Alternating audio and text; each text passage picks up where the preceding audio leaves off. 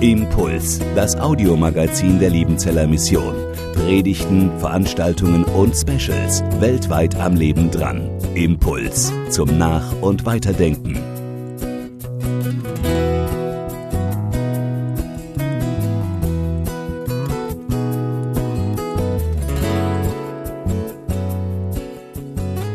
Wir setzen heute Morgen unsere Reihe über den Galaterbrief fort. Und ich habe bei der Vorbereitung gemerkt, ich muss noch mal drei Verse äh, dazulegen, die Tobias Schuckert letzten Sonntag auch schon hatte, weil sonst versteht man den Text, um den es heute geht, gar nicht so richtig gut. Deshalb Galater 2, Verse 11 bis 21. Ich nehme noch mal diesen Zwischenfall in Antiochia mit dazu, weil alles, was folgt, sich darauf bezieht. Als aber Kephas, Petrus, nach Antiochia kam, widerstand ich, Paulus, ihm ins Angesicht, denn er hatte sich ins Unrecht gesetzt. Denn bevor einige von Jakobus kamen, aß er mit den Heiden. Als sie aber kamen, zog er sich zurück und sonderte sich ab, weil er die aus der Beschneidung, aus dem Judenchristentum fürchtete. Und mit ihm heuchelten auch die anderen Juden, so dass Barnabas, so dass selbst Barnabas verführt wurde, mit ihnen zu heucheln. Als ich aber sah, dass sie nicht richtig handelten nach der Wahrheit des Evangeliums, sprach ich zu Kephas, zu Petrus öffentlich vor allen. Wenn du, der du ein Jude bist, heidnisch lebst und nicht jüdisch, warum zwingst du denn die Heiden, jüdisch zu leben? Wir sind von Geburt Juden und nicht Sünder aus den Heiden. Doch weil wir wissen, dass der Mensch durch Werke des Gesetzes nicht gerecht wird, sondern durch den Glauben an Jesus Christus, sind auch wir zum Glauben an Christus Jesus gekommen, damit wir gerecht werden durch den Glauben an Christus und nicht durch Werke des Gesetzes. Denn durch Werke des Gesetzes wird kein Mensch gerecht. Sollten wir aber, die wir durch Christus gerecht zu werden suchen, auch selbst als Sünder befunden werden, ist dann Christus ein Diener der Sünde? Das sei ferne. Denn wenn ich das, was ich abgebrochen habe, wieder aufbaue, dann mache ich mich selbst zu einem Übertreter. Denn ich bin durchs Gesetz, dem Gesetz gestorben, damit ich Gott lebe. Ich bin mit Christus gekreuzigt. Ich lebe. Doch nun nicht ich, sondern Christus lebt in mir. Denn was ich jetzt lebe im Fleisch, das lebe ich im Glauben an den Sohn Gottes, der mich geliebt hat und sich selbst für mich dahingegeben. Ich werfe nicht weg die Gnade Gottes. Denn wenn die Gerechtigkeit durch das Gesetz kommt, so ist Christus vergeblich gestorben. Liebe Schwestern und Brüder, liebe Gemeinde, es gibt Situationen und Momente, die haben einen sogenannten heuristischen Charakter. Heuristisch, das bedeutet so viel wie erhellend, wie aufdeckend. Da wird etwas ins Licht gesetzt. Es gibt Momente und Situationen, wo etwas Verborgenes offenbar wird, wo etwas Unklares ganz plötzlich klar wird, wo etwas, was im Kopf oder im Herzen eines Menschen ist, plötzlich sichtbar und greifbar und deutlich und klar wird. Tobias Schuckert hat in der letzten Woche bereits über diesen Zwischenfall in Antiochia gepredigt. Das war so ein heuristischer, aufdeckender, erhellender Moment in der frühen Christenheit. Diese frühe Christenheit in den ersten Jahrzehnten hat ja die Frage bewegt, muss ein Mensch eigentlich erst Jude werden, um Christ sein zu können? Muss der sich erst beschneiden lassen? Muss der zuerst das Gesetz des Mose halten, bevor er Christ werden kann? Wir verstehen heute diese Frage gar nicht mehr. Wir sitzen hier und denken, wie kann man noch überhaupt sowas denken? Für uns ist völlig klar, dass ein Mensch durch den Glauben an Jesus Christ wird, dass wir durch den Glauben zu Kindern Gottes werden und zu Erben aller himmlischen Güter. Soweit für uns so klar. Das war damals nicht so klar. Was für uns heute klar ist, musste in den ersten Jahrzehnten der Christenheit intensiv theologisch errungen werden. Das musste erarbeitet werden und dieser heuristische, aufdeckende, erhellende Moment in Antiochia war ein wesentlicher Meilenstein. Es ging, es ging ums Essen. Es ging genauer gesagt ums gemeinsame Essen. Und jetzt müssen wir uns eines klar machen, in der gesamten antiken Welt und nicht nur im Judentum war das gemeinsame Essen ein Akt der Anerkennung. Wer was mit wem aß, gab darüber Auskunft, wer wen anerkannte oder eben auch nicht. Und das galt nicht nur auf der sozialen Ebene, weshalb in der antiken äh, Welt in der Regel Menschen nur mit ihresgleichen aßen, mit ihrer sozialen Schicht, Schicht hat man zusammen gegessen. Von den oben wurde man nicht eingeladen und die unten, die hat man selber nicht eingeladen. Es galt aber auch auf der moralischen Ebene, weshalb das gemeinsame Essen ein Ausdruck war dafür, ich erkenne dich moralisch an, wenn ich mit dir esse. Und es galt vor allem auf der religiösen Ebene. Durch das gemeinsame Essen brachte man zum Ausdruck, dass man den anderen in umfassender Weise annimmt und akzeptiert. Das ist der Hintergrund für die vielen Essensgeschichten, aber auch Essenskonflikte, von denen wir im Neuen Testament lesen. Im ganzen Neuen Testament gibt's über keine andere Frage mehr Ärger, mehr Zoff, mehr Streit, mehr Konflikte als um Essensfragen. Das ist der Hintergrund. Es geht immer um Anerkennung. Und für Juden war es völlig klar, dass sie nur mit reinen Menschen essen durften, mit moralisch reinen, mit kultisch reinen Menschen, weshalb das Essen mit Zöllnern und Sündern völlig ausgeschlossen war. Genauso wie das Essen mit Nichtjuden und Heiden, weil die prinzipiell unrein waren. Prinzipiell konnte man mit denen überhaupt nicht essen. Ging nicht. Gemeinsames Essen bedeutete Anerkennung und die konnte und wollte man nicht anerkennen. Wer miteinander isst, der erkennt sich an. Wer nicht miteinander isst, der stellt sich gegenseitig in Frage. Und bei diesem heuristischen, erhellenden und aufdeckenden Moment in Antiochia war Folgendes passiert. Es gab in dieser großen Stadt eine große Gemeinde. Und es gab Judenchristen und es gab Heidenchristen. Und nun war es völlig klar und völlig unbestritten, dass ein Jude, der Christ wurde, nicht heidnisch leben muss. Der musste nicht Heide werden. Ein Jude, der Christ wurde, der durfte selbstverständlich Jude bleiben. Der durfte seinen Sabbat halten, der durfte koscher essen, der durfte sogar seine Söhne beschneiden, solange er damit nicht den Anspruch verbunden hat, dass dies nötig sei, um vor Gott gerecht und im Endgericht gerettet zu werden.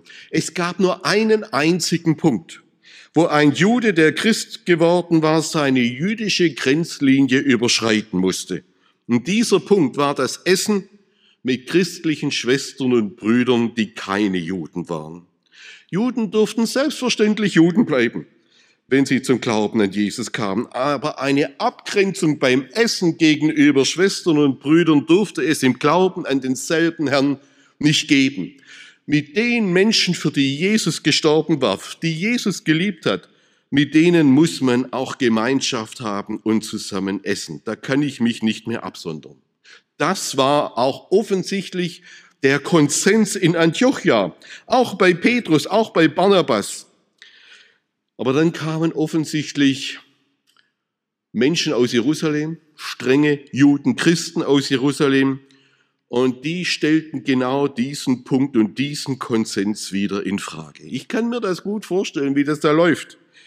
Da kommen die und treten sehr massiv auf. Und vermutlich wollte man den großen Knall vermeiden. Vermutlich wollte man mit Kompromissen die Harmonie erhalten. Kann denn Essen Sünde sein? Meine Güte, müssen wir uns über diesen Punkt wirklich streiten? Können wir nicht einfach getrennt essen und gemeinsam Gott loben? Machen wir es doch pragmatisch.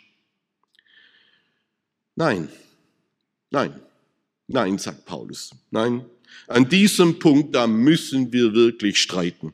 Es gibt Momente, da wird etwas sichtbar, etwas greifbar, wenn Christen falsche Wege gehen. Als Paulus Wind davon bekam, dass man in Antiochia wieder getrennt aß, das war so ein Moment. Tobias Schuckert hat es exakt auf den Punkt gebracht. Wenn man in der antiken Welt einem anderen direkt ins Angesicht widersteht, dann war das kein Privatkonflikt mehr. Paulus hat Petrus öffentlich konfrontiert. Und wenn der Heidenapostel dem Haupt des Jünger- und Apostelkreises Jesu, dem Chefjünger, widerstand, dann ahnen wir, da brannte die Luft. Da brannte die Luft. Da war Musik in der Kapelle. Mein lieber Scholli, hier geht es nicht mehr um Nebensächlichkeiten. Hier geht es wirklich um alles. Hier geht es um Heil und Verlorenheit. Hier geht es um Wahrheit und Lüge. Hier geht es darum, wer unter welchen Bedingungen zur Gemeinde Jesu gehört und wer nicht.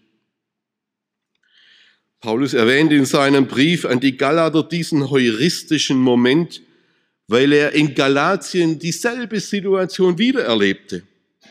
Es gab judenchristliche Missionare, die nach Galatien gekommen waren, nachdem Paulus dort die Gemeinden gegründet hat und genau dasselbe lehrten wie diese judenchristlichen Kreise in Antiochia. Wenn ihr richtige Christen werden wollt, dann müsst ihr euch beschneiden lassen.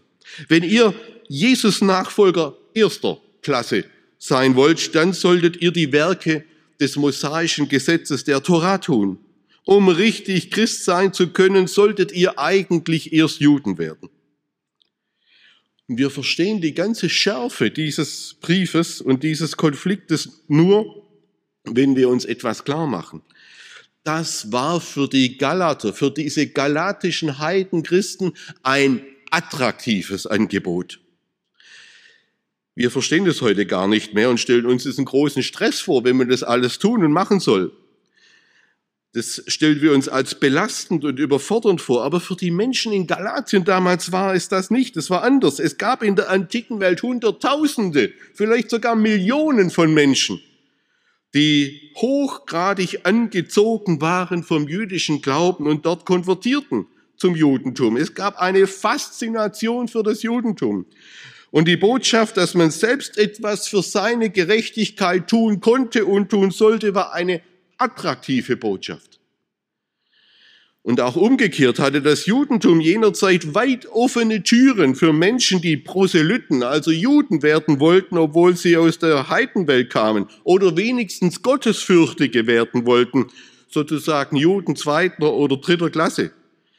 Gerade in der Apostelgeschichte begegnen uns immer wieder Menschen, die zur Synagoge dazugehören wollten und sei es auch als sogenannte Gottesfürchtige. Zum Beispiel dieser Kämmerer aus Äthiopien, der machte sich eine halbe Weltreise, um als Gottesfürchtiger nach Jerusalem zu pilgern. Oder der Cornelius, der Hauptmann, bei dem Petrus dann diese Vision erlebt. Das waren Heiden, die vom Judentum hochgradig angezogen worden waren. Die Purpurhändlerin Lydia, das waren Menschen, die sich zu dieser Synagoge halten wollten. Oder der Hauptmann von Kapernaum, der hat die Synagoge in Kapernaum finanziell finanziert, der hat die gesponsert, der hat die gebaut, auch wenn er selber nie in der ersten Reihe Platz nehmen durfte.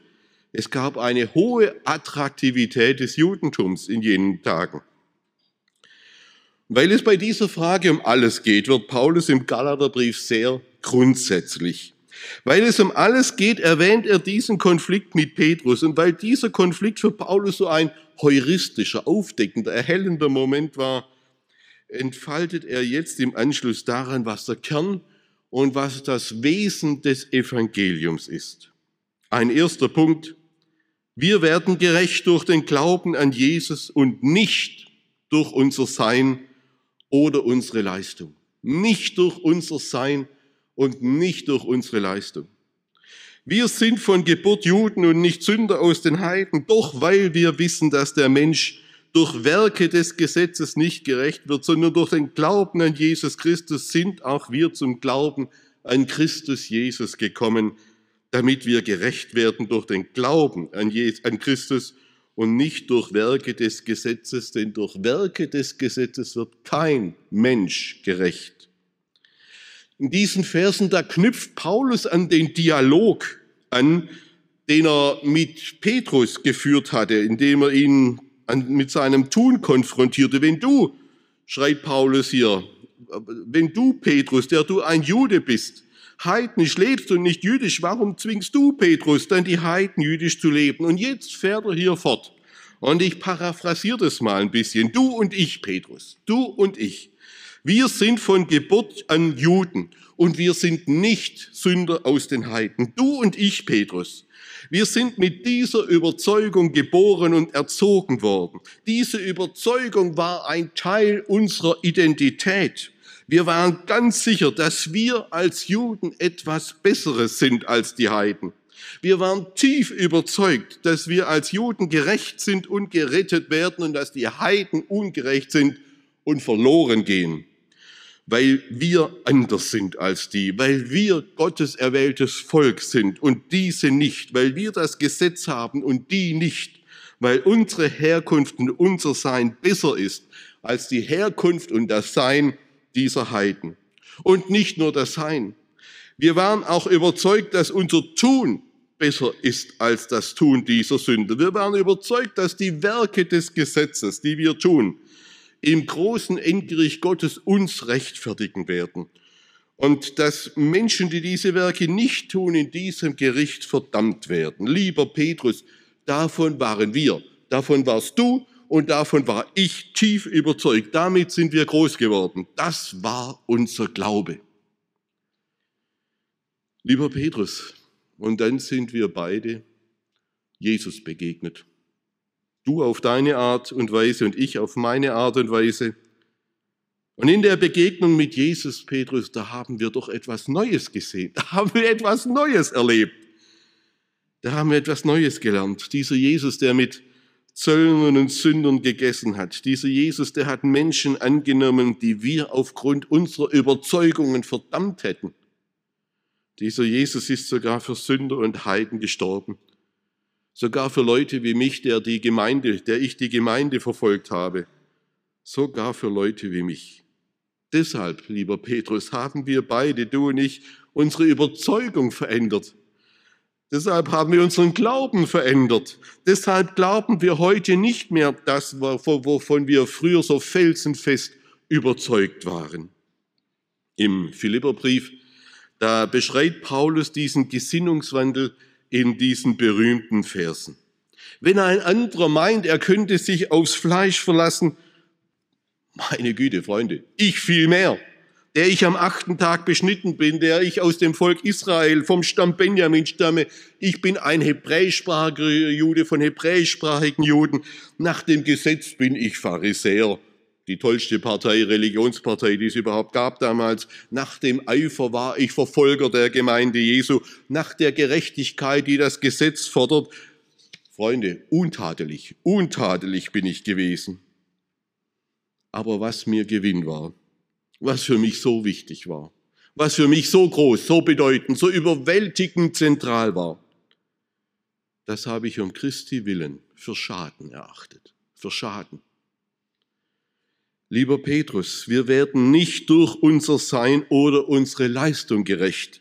Hast du das vergessen? Wir werden gerecht, weil wir Jesus geglaubt haben, weil wir seinem Wort vertraut haben, weil wir erkannt haben, dass er die Liebe Gottes in Person ist, weil sein Tod für uns das Leben ist und die Seligkeit, weil seine Liebe unser Heil ist.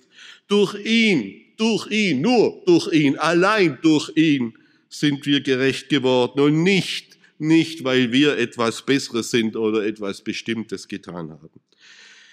Lieber Petrus, wenn das stimmt, dann können wir uns nicht mehr trennen von Menschen, die auch an Jesus glauben, selbst wenn sie eine andere Herkunft haben als wir. Dann haben wir etwas Richtiges getan, als wir mit diesen Menschen gegessen haben.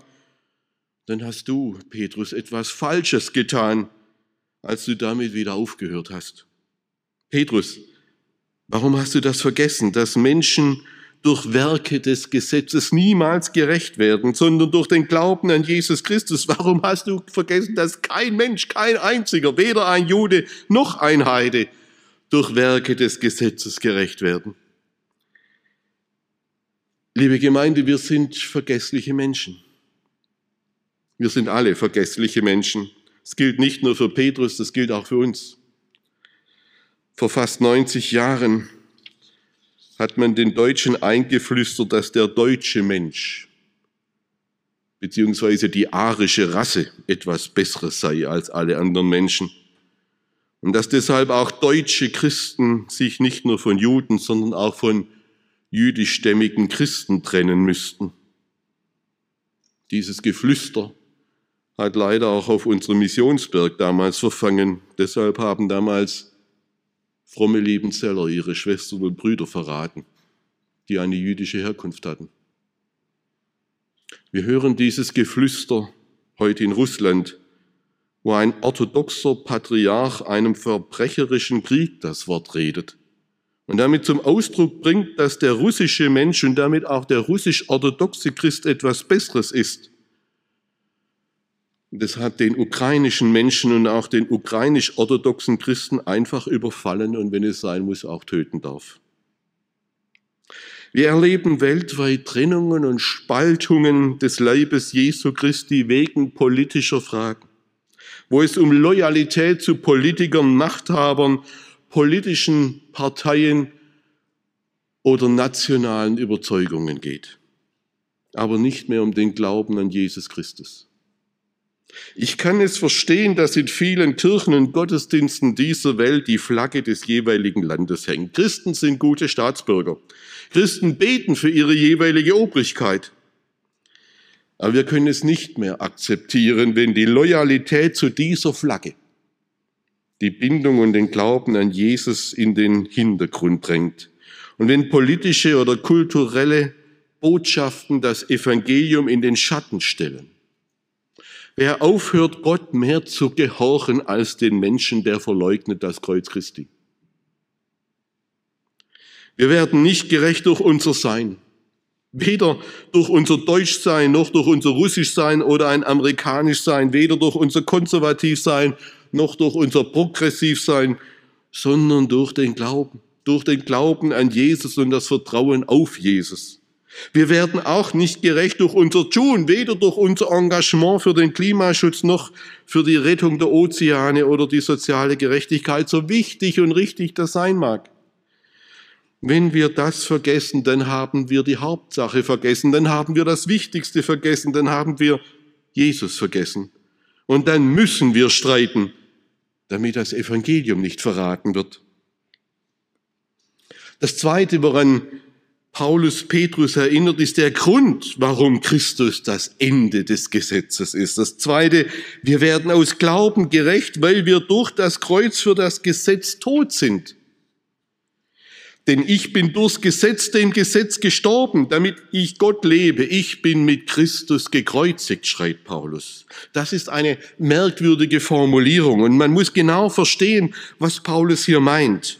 Wenn Paulus davon spricht, dass wir dem Gesetz gestorben sind, dann versteht Paulus dieses Gestorbensein in einem ganz bestimmten Sinn. Wir sind ja nicht biologisch gestorben, wir sind quickfidel.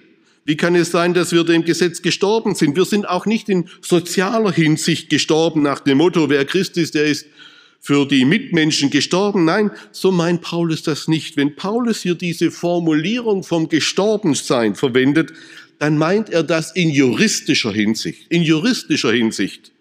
Durch den Tod lösen sich Rechtsverhältnisse und rechtliche Verpflichtungen auf.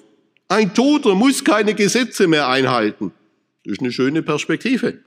Der Tod entpflichtet, der Tod entbindet von Verpflichtungen. Das Gesetz, so schreibt Paulus in Römer 7, herrscht nur so lange über einen Menschen, solange er lebt. Wenn er tot ist, sind mir alle Gesetze wurscht. Wie ist dieses Sterben und dieser Tod, von dem Paulus hier spricht, geschehen? Wer sich im Glauben an Jesus Christus festmacht, der macht sich auf einen dramatischen Weg mit Jesus Christus. Mit. Dieses griechische, diese griechische äh, Silbe Syn, die ist hier ganz entscheidend. Er wird, er leidet mit Christus. Er wird mit Christus gekreuzigt. Er stirbt mit ihm. Er wird mit ihm begraben. Er steht mit ihm zu einem neuen Leben auf und wird mit ihm auch verherrlicht werden. Er wird Miterbe und herrscht am Ende auch mit Christus. Auf dieses Mit kommt an. Wer an Jesus glaubt, der wird ein Teilhaber seines Lebens und damit auch ein Teilhaber seiner Rechtsverhältnisse. Jesu Weg und Geschick wird unser Weg und Geschick. Paul Gerhard hat es genial in seinem Osterlied auf, auf mein Herz mit Freuden auf den Punkt gebracht. Ich hang und bleib auch hangen an Christus als ein Glied. Wo mein Haupt durch ist gangen, dann nimmt er mich auch mit. Er reise, er reise durch den Tod, durch Welt, durch Sünd, durch Not. Er reise durch die Hölle. Ich bin stets sein Gesell. Und diese Gesellenschaft mit Christus, die gilt auch für die Rechtsverhältnisse. Es war das Gesetz des Mose, das Christus ans Kreuz gebracht hat. Das wird im Prozess Jesu in den Evangelien immer wieder deutlich. Wir haben ein Gesetz und nach diesem Gesetz muss er sterben. Das war die hohe priesterliche Rechtsauslegung und Argumentation. Und weil das Gesetz den Fluch ausspricht über jedem, der am Holz hängt, war, das, war es das Gesetz, das den gekreuzigten Jesus verflucht hat. Jesus starb völlig gesetzeskonform. Aber mit dem Tod enden die Rechtsverhältnisse. Über einem Toten kann kein Gesetz der Welt mehr herrschen, noch nicht einmal das Gesetz des Mose. Und das wurde Paulus selber klar, als er als der Auferstandene ihm im Herrlichkeitsglanz Gottes vor ihm stand. Vor Damaskus wird Paulus klar, dass dieser Jesus von Nazareth diesen Fluch nicht um seines Selbstwillen getragen hat, sondern für uns. Dass dieser Jesus von Nazareth nicht vom Gesetz überwunden wurde, sondern dass umgekehrt er dieses Gesetz erfüllt hat und damit überwunden hat. Dass nicht das Gesetz das Ende Christi war, sondern dass Christus das Ende des Gesetzes war. Und für alle, für alle, die mit Jesus gekreuzigt, gestorben und begraben wurden, die mit Christus geistlich auferstanden sind, gilt das Gleiche. Wir sind diesem Gesetz gestorben. Das Rechtsverhältnis kommt an ein Ende, damit wir für Gott leben und nicht mehr für ein Gesetz. Deshalb ist es Paulus an dieser Stelle so furchtbar ernst. Wer unter dem Kreuz Jesu steht, der darf anderen Menschen nicht mehr dieses Gesetz aufladen das Christus ans Kreuz gebracht hat und das er dort erfüllt und überwunden und zum Ende gebracht hat. Wenn dieses Gesetz irgendeine Gerechtigkeit bringen würde, dann wäre Christus vergeblich gestorben. Wenn unsere Herkunft, unser Sein, unser Tun und unsere Leistung noch irgendjemanden vor Gott gerecht machen würde, dann wäre Christus vergeblich gestorben. Deshalb, deshalb kann Paulus hier keine Kompromisse machen. Das dritte und letzte, wir werden gerecht, weil wir nicht mehr die sind, die wir waren, sondern Christus in uns lebt. Wir sind nicht mehr die, die wir waren, sondern Christus lebt in uns. In Vers 20 kommt Paulus zum Ziel seiner Argumentation, indem er Petrus und den Galatern deutlich macht, dass wir unsere Identität, dass wir unsere Identität nicht mehr das ist, was wir geworden sind. Ich lebe, schreibt er. Und dann fällt er sich gleich selber ins Wort. Aber nein, eigentlich lebe ich gar nicht mehr, sondern Christus lebt in mir. Das, was man an mir sieht, das, was aussieht wie Paulus, das ist gar nicht mehr wirklich Paulus, sondern innen drin hat ein anderer in unsichtbarer Weise Wohnung genommen. Christus lebt in mir.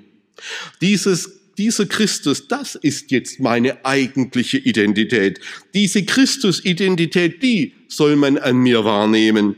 Auf die soll man mich ansprechen. Für diese Christus-Identität soll man mich rühmen. Ja, ich lebe noch im Fleisch, sagt Paulus. Ich lebe noch in einer Gestalt, die eine Geschichte hat, die eine Vergangenheit hat, die auch eine Gegenwart hat.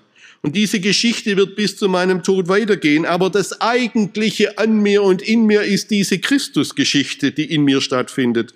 Der Kern meines Lebens, das ist der Christus in mir, der in mir eine Liebesgeschichte begonnen hat, weil er sein Leben für mich gegeben hat. Eine andere Geschichte, die lohnt sich überhaupt gar nicht mehr zu erzählen, als nur diese Christusgeschichte, dieses Jesus in mir.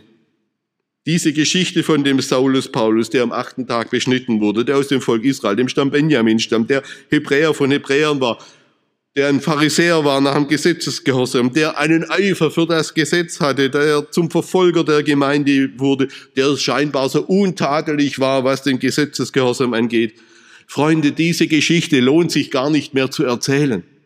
Das ist eine alte Geschichte. Vergesst diese alte Geschichte erzählt werden soll, soll, das ist nur noch die Geschichte von dem Christus in mir, dessen Liebe mein Leben erlöst und verwandelt hat. Diese Geschichte, die erzählt bitte von diesem Paulus.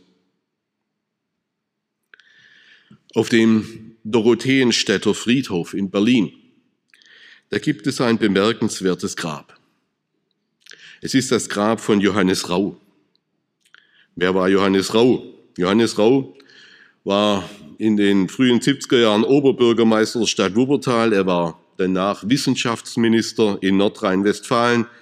Er war 20 Jahre lang von 1978 bis 1998 Ministerpräsident des Bundeslandes Nordrhein-Westfalen. Und dann war er von 1999 bis 2004 der achte Bundespräsident der Bundesrepublik Deutschland. Johannes Rau hatte von zwölf Universitäten die Ehrendoktorwürde bekommen. Er war fünffacher Ehrenbürger einer Stadt, unter anderem der Städte Wuppertal, Bonn und Berlin. Und wenn ich jetzt alle Auszeichnungen und Ehrungen aufzählen würde, die Johannes Rau Zeit seines Lebens bekommen hat, dann säßen wir heute Abend noch da. Auf seinem Grabstein steht von alledem nichts. Null. Auf seinem Grabstein stehen vier Dinge. Sein Name, bei dem Gott ihn gerufen hat, dass er ihm gehören sollte. Sein Geburtsdatum, an dem Gott ihn ins Leben gerufen hat.